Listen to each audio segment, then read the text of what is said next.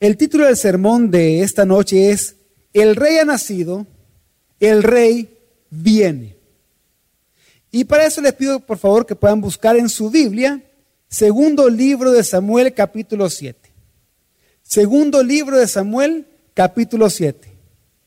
Segundo de Samuel es del décimo libro de la Biblia, está después de primero de Samuel y antes de primero de Reyes. Segundo de Samuel capítulo 7, este es un pasaje inusual para un sermón de Navidad. Podrán pensar algunos que ya saben de lo que habla este texto. Los que no están familiarizados aún con el pasaje se darán cuenta porque algunos pueden pensar que es un texto inusual para un sermón de Navidad. Pero independientemente esté familiarizado con este pasaje o no, quiero que a medida que se desarrolle el sermón te preguntes, ¿cómo este texto te lleva a reflexionar acerca de la importancia de la encarnación y del nacimiento de Jesús? ¿Qué tiene que ver la promesa de Dios al rey David con la actitud y la conciencia que debes tener al celebrar Navidad hoy con tu familia y amigos? Hermanos, segundo de Samuel sí es un texto diferente a los que usualmente predicamos en Navidad, pero también es un pasaje que tiene que ver muchísimo con Navidad. Déjame hacerte unas preguntas. ¿Por qué celebras Navidad como creyente? ¿Celebras Navidad con actitud correcta? Muchas veces cuando pensamos en Navidad y pensamos en dar, en la generosidad, en los regalos, Pensamos que solo eso es. Y no tiene nada de malo esto. No es malo, no es malo ser generoso en Navidad. Ayer mi esposa eh, se quedó hasta tarde arreglando algunos regalos de Navidad que vamos a compartir hoy con nuestros familiares. Pero también pensamos en Navidad como un tiempo familiar. Un tiempo en el que debemos hacer una pausa de todo y hacer todo lo posible para estar con nuestra familia en este día. Y eso es bueno. Incluso yo como la mayoría de ustedes, al salir de acá, voy a ir a reunirme con mi familia.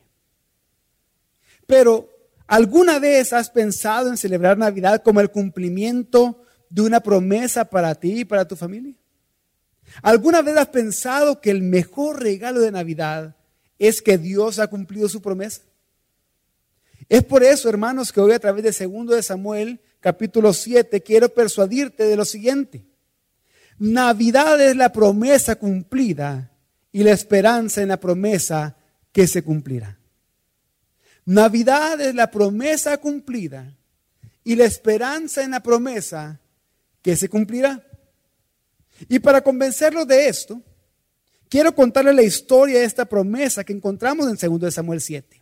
Y esa historia inicia, o esta promesa inicia con un plan. Con el plan de David de construir una casa para el Señor. Leamos 2 Samuel 7, 1 al 3. Sucedió que cuando el rey David ya moraba en su casa y el Señor le había dado descanso de sus enemigos por todos lados, el rey dijo al profeta Natán, mira, yo habito en una casa de cedro, pero el arca de Dios mora en medio de cortinas. Entonces Natán dijo al rey, vaya, haga todo lo que está en su corazón porque el Señor está con usted. El rey David fue establecido rey sobre todo Israel, conquistando Jerusalén y edificando la ciudad y un palacio. Después de derrotar a sus enemigos y después de traer de vuelta el arca del pacto a Jerusalén, después de todos estos logros, vemos que el rey David está cómodamente instalado y seguro como rey.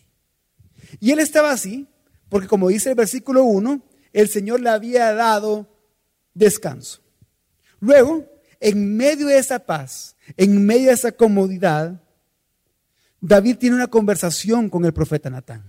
Y David le dice, hey Natán, mira, yo vivo en esta gran casa de cedro, pero el arca de Dios vive en una tienda, entre cortinas.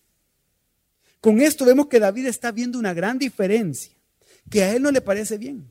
Si él como rey puede habitar en un palacio de cedro, era apropiado que Dios habitara en un lugar mucho mejor. Y parece que el profeta Natán está de acuerdo con esa idea. ¿Con cuál idea? La idea de David de construir una casa para Dios, un templo. Qué buena idea. Qué gran proyecto. Qué gran plan. Pero, como nos suele suceder a nosotros, ese gran plan no era el propósito de Dios para David. David tenía un buen plan, pero Dios tenía algo mejor para David. ¿El qué? Una promesa. Hermanos, en esta Navidad recordemos que la promesa de Dios es mejor que nuestros planes. Que por encima de los planes de celebración, de vacaciones, de retiro, de viajes, de negocios o de estudios, por encima de esas cosas, por lo que hoy debemos de estar agradecidos y por lo que hoy debemos de celebrar, es por la promesa de Dios. Veamos en 2 Samuel 7, 4 al 17, cuál fue la promesa de Dios a David. Dice, y esa misma noche la palabra del Señor vino a Natán. Ve y dile a mi siervo David, así dice el Señor. ¿Eres tú el que me va a edificar una casa para morar en ella? Pues no he morado en una casa desde el día en que saqué de Egipto a los israelitas hasta hoy, sino que he andado errante en una tienda, en un tabernáculo. Donde quiera que he ido con todos los israelitas, hablé palabra alguna de las tribus de Israel, a la cual haya ordenado que pastoreara mi pueblo Israel, diciéndoles, ¿por qué ustedes no me han edificado una casa de cedro? Ahora pues, así dirás a mi siervo David. Así dice el Señor de los ejércitos, yo te tomé el pastizal de seguir las ovejas para que fueras príncipe sobre mi pueblo Israel.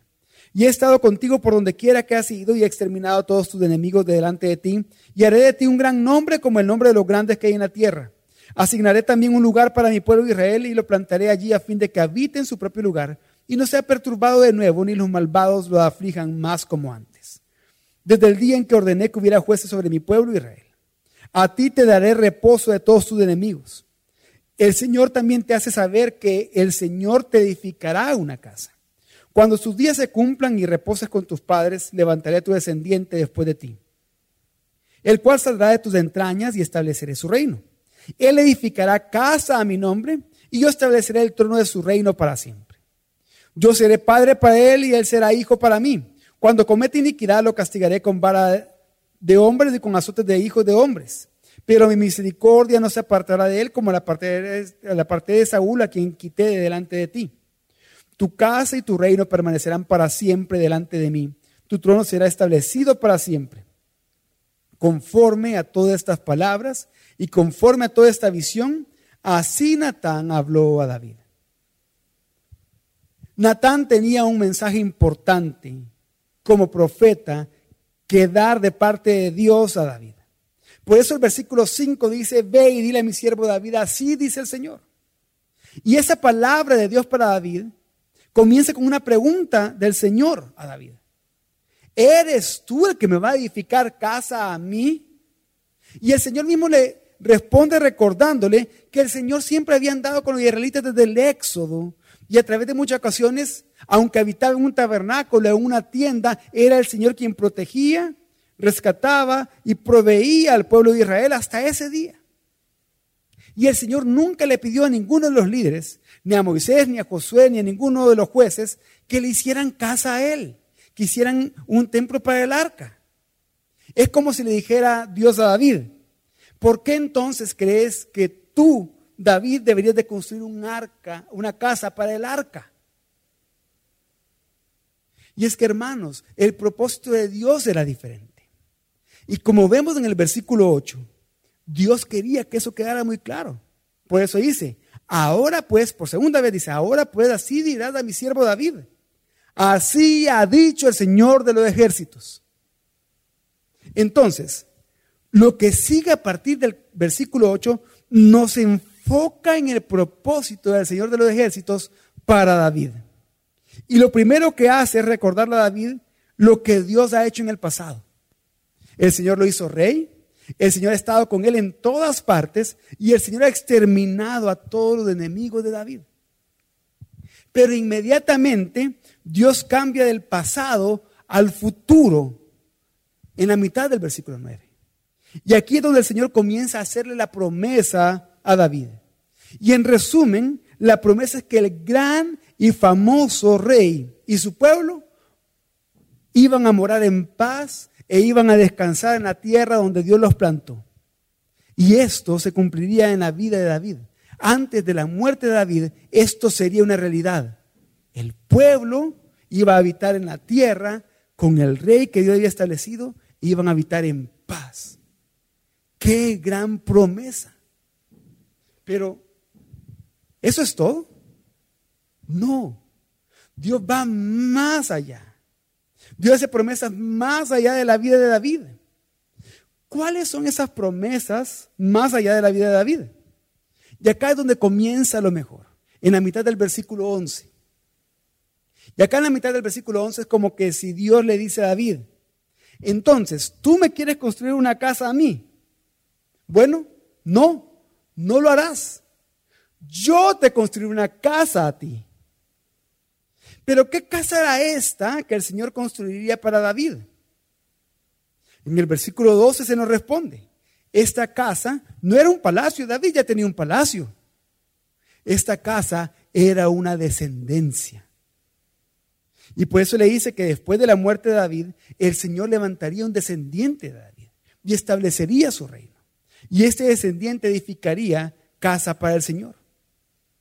Y quiero detenerme brevemente acá porque en el propósito de Dios sí estaba que le construyeran un templo o casa para el arca. Pero no era David el que lo debía de hacer, sino su hijo después de él. Y vemos en la historia bíblica que así fue, que Salomón construyó el templo.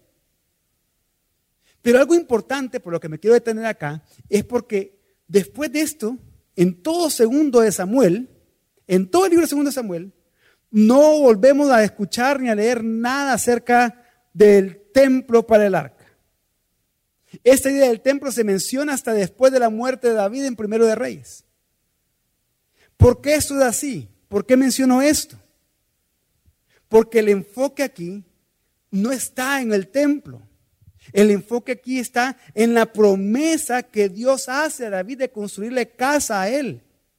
Y esta casa que Dios construirá para David tiene importancia en toda la Biblia y es por eso que estamos reunidos hoy predicando esto. Pero ¿en qué consiste esta casa que Dios promete construir para David? En un linaje real, en una descendencia real. Y Dios establecería el trono de esta descendencia real para siempre. Dios promete un reino eterno para la descendencia de David. Pero ¿qué nos asegura que este reino sea un reino, eterno? ¿Qué hace que este reino sea diferente a todos los demás reinos? La promesa de Dios. Dios está comprometido con David a cumplir esa promesa que está haciendo con él. Por eso le dice que ese descendiente iba a ser como un hijo para él y que Dios iba a ser el padre de ese descendiente. Porque Dios está comprometido a construir la casa de David y es por eso que en el versículo 16 vemos un doble para siempre que Dios hace en su promesa. Dice el versículo 16, tu casa y tu reino permanecerán para siempre delante de mí y tu trono será establecido para siempre. Ahora sí podemos decir, qué gran promesa. Y resumiendo brevemente, lo lejos que hemos llegado en la historia hasta este momento, David quería construir una casa para Dios, pero el Señor le dijo, no, yo tengo algo mejor para ti. Te construiré yo una casa a ti. Daré a tu descendencia un reino eterno y afirmaré tu trono para siempre. Dios promete un reino y un trono eterno. La dificultad en esto es que un reino eterno necesita un descendiente eterno. Y la pregunta que se hizo el pueblo, que leyó esto por primera vez, es muy parecido a las preguntas que nosotros nos solemos hacer cuando recibimos alguna promesa de Dios. ¿Cómo esto va a ser posible? ¿Se cumplirá la promesa? ¿Este reino prometido tendrá un descendiente eterno? Y veremos esto, la respuesta de esto en un momento. Por ahora, hablemos de cómo respondió David a esa promesa de parte de Dios. ¿Cuál fue la respuesta de David a esa gran promesa?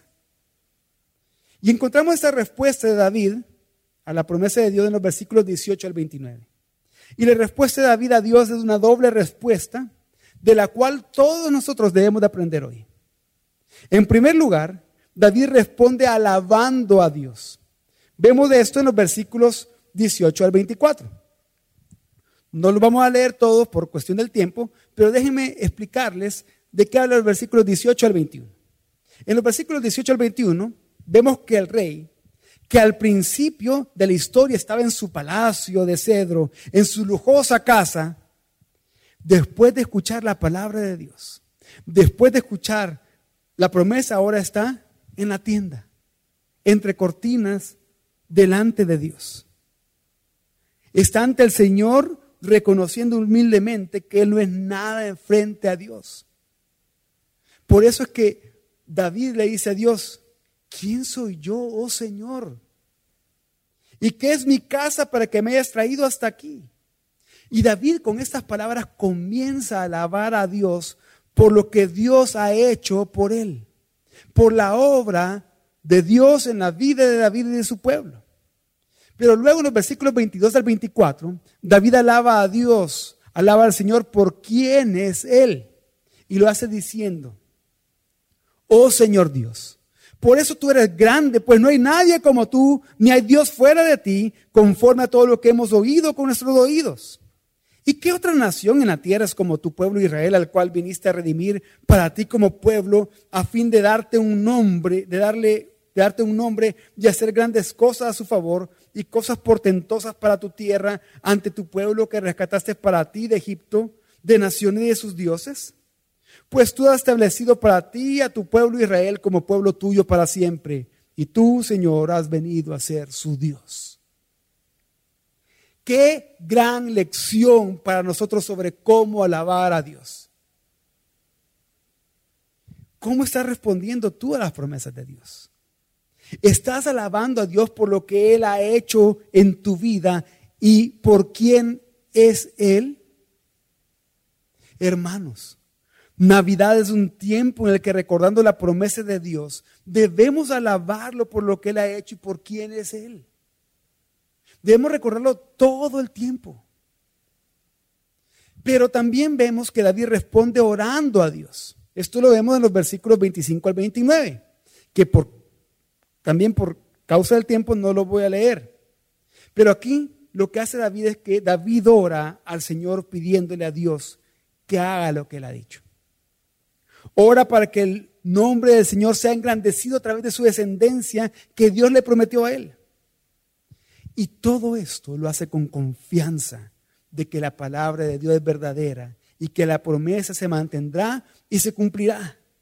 Finalmente, en esa oración, David pide a Dios que bendiga esa descendencia que le ha prometido, para que continúe por siempre delante del Señor.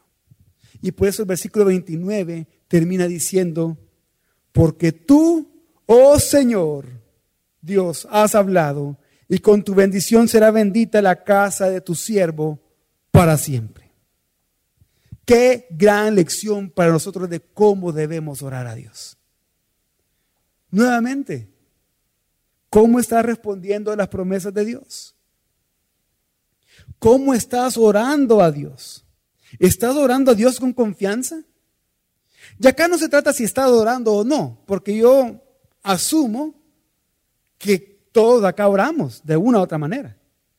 La pregunta es, ¿lo está haciendo con confianza en que Dios, quien hace las, las promesas, las cumple?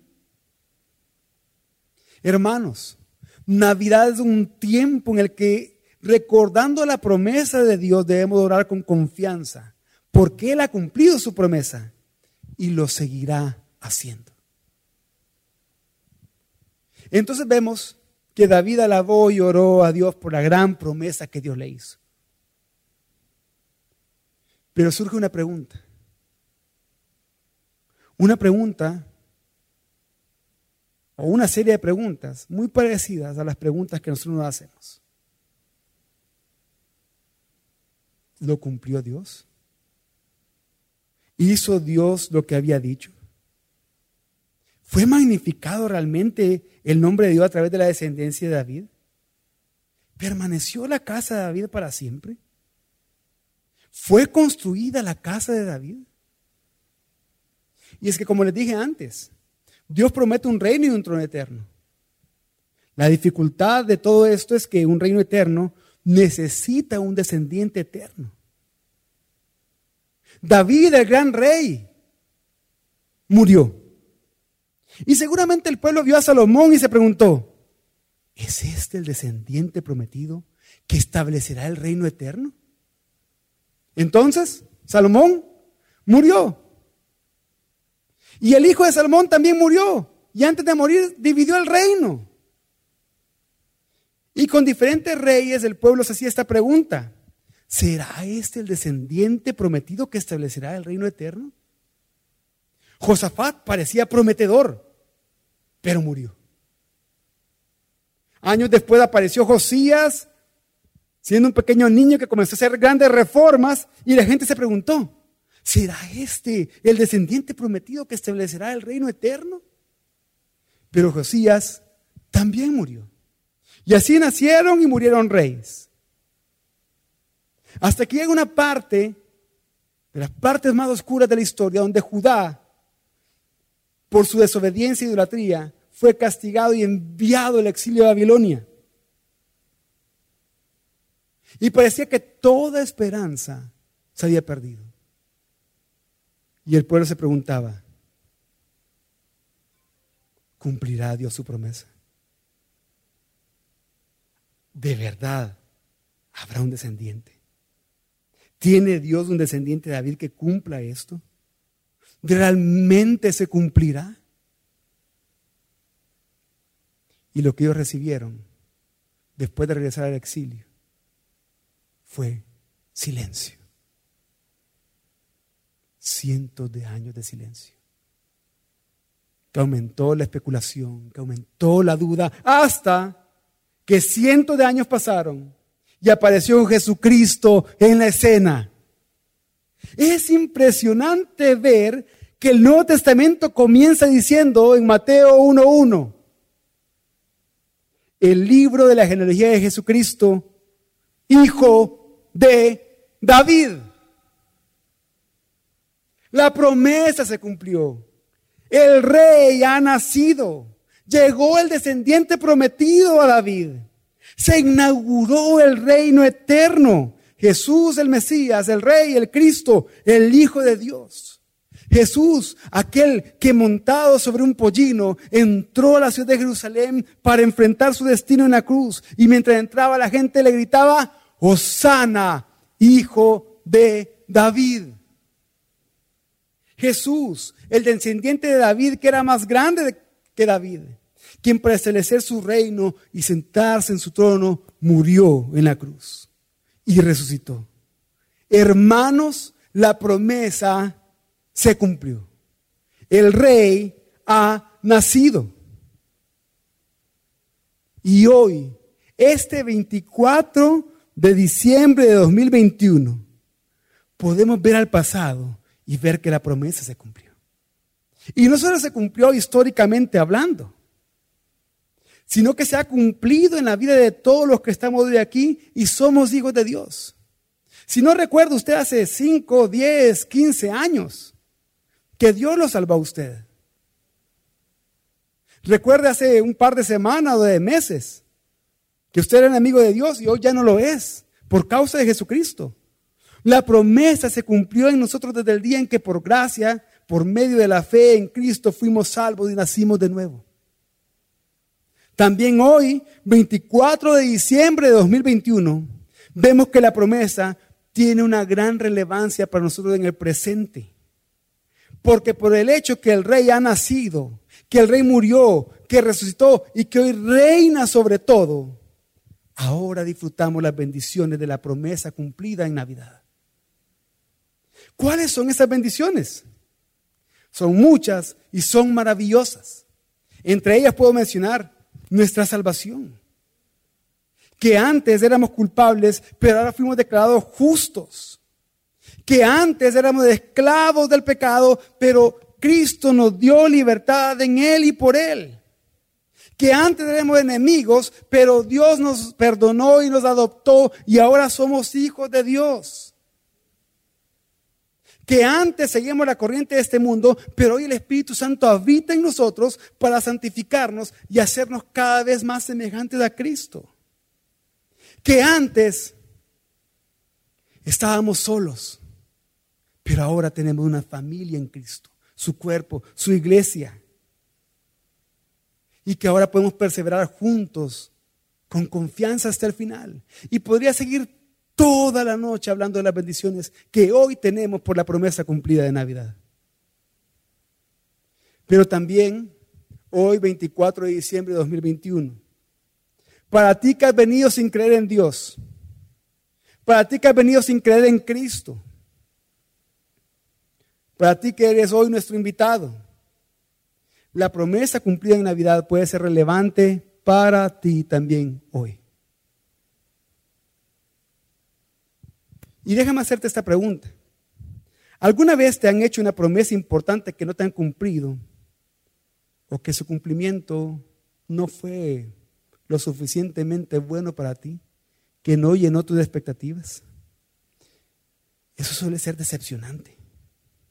Suele ser frustrante, indignante incluso. Pero alguna vez tú has hecho promesas importantes que tú no has cumplido y quizás ya no podrás cumplir, ya sea porque realmente no tienes la capacidad de hacerlo o porque la persona a la que le prometiste ya no está. Y eso te llena de remordimiento y te llena de culpabilidad. ¿Alguna vez has deseado que estas fechas de fin de año no existieran por la nostalgia que te causa, por el remordimiento que sientes, por la culpa que te carcome? Pero yo te quiero decir a ti que la promesa cumplida de Navidad puede ser el mejor regalo que tú recibas hoy. Porque el Rey Salvador que ha nacido, que murió, resucitó y hoy reina, te ofrece perdón de tus pecados. Todo lo que tienes que hacer es arrepentirte delante de Él. Hoy en Cristo puedes tener una nueva familia, una nueva vida, todo por la promesa cumplida de Navidad. Pero, hermanos, también la promesa cumplida de Navidad tiene relevancia para el futuro. Ya vimos cómo inició el Nuevo Testamento en Mateo 1.1. Qué impresionante. Pero también es impresionante ver cómo termina el Nuevo Testamento. Apocalipsis capítulo 22, versículos 16 y 20 dice, yo, Jesús, he enviado a mi ángel para darte testimonio de estas cosas para las iglesias. Yo soy la raíz y el descendiente de David, la estrella resplandeciente de la mañana. Y el versículo 20 dice, el que testifica es de estas cosas, dice, sí vengo pronto. Amén. Ven, Señor Jesús. Hermanos, al ver cómo inicia y cómo termina el Nuevo Testamento, podemos vivir con la seguridad hoy de que el reino inaugurado será completamente consumado por el descendiente de David, Jesucristo. Que al ver que la promesa de Navidad se cumplió y el rey nació, podemos estar completamente seguros que el rey vendrá que el rey viene. Hermanos, el rey viene. Navidad es la promesa cumplida y la esperanza en la promesa que se cumplirá. Entonces la pregunta es, ¿cuál debe ser tu actitud? ¿Cuál debe ser tu respuesta a la promesa de Dios? Y nuestra respuesta hoy debe ser vivir con esperanza mientras adoramos a Dios. Vivamos con esperanza, porque el rey que ha nacido del rey que viene. Celebremos con esperanza hoy. Miren, vivimos en un mundo caído por el pecado, corrupto, violento, injusto. Un mundo de tinieblas, un mundo de maldad. Basta con encender la televisión y ver los noticieros, basta con leer los periódicos y vemos que esto es una realidad. Pero hoy celebramos que la promesa cumplida en Navidad nos da esperanza, porque Jesús el rey que ha nacido es el rey que viene. Él vendrá, juzgará y hará todas las cosas nuevas. Todo ese dolor, todas esas lágrimas que tú has derramado, Él mismo las enjugará cuando venga y haga todo de nuevo. Hoy celebremos con esta esperanza. Incluso aquellos que en este año hemos perdido algún ser querido, celebremos con esperanza. Algunos de ustedes saben que esa es la primera Navidad en toda mi vida sin mi papá. Murió hace cinco meses. Pero hoy celebraré con esperanza. Sabiendo que hay una promesa cumplida. Y que por esa promesa de, de Navidad que ya se cumplió, yo sé que mi papá está disfrutando del Señor. Y entonces voy a celebrar, porque por esa promesa cumplida, yo sé que también yo un día estaré de nuevo junto con mi Padre y junto con todos ustedes, adorando junto a nuestro Señor. Y esa es nuestra esperanza. Por eso, hoy, hermanos, proclamemos a nuestra familia, a nuestros amigos, con esperanza la promesa cumplida de Navidad. Hoy aconsejemos a los demás con la certeza de que Dios cumple sus promesas. Hoy enseñemos y expliquemos a otros esa esperanza que tenemos. Hoy, hermanos, sigamos alabando a Dios con esperanza en un momento que volvamos a cantar. Oremos a Dios con esperanza, porque Navidad es la promesa cumplida y la esperanza de la promesa que se cumplirá. Y así por eso todos podemos decir hoy, feliz Navidad. Vamos a orar.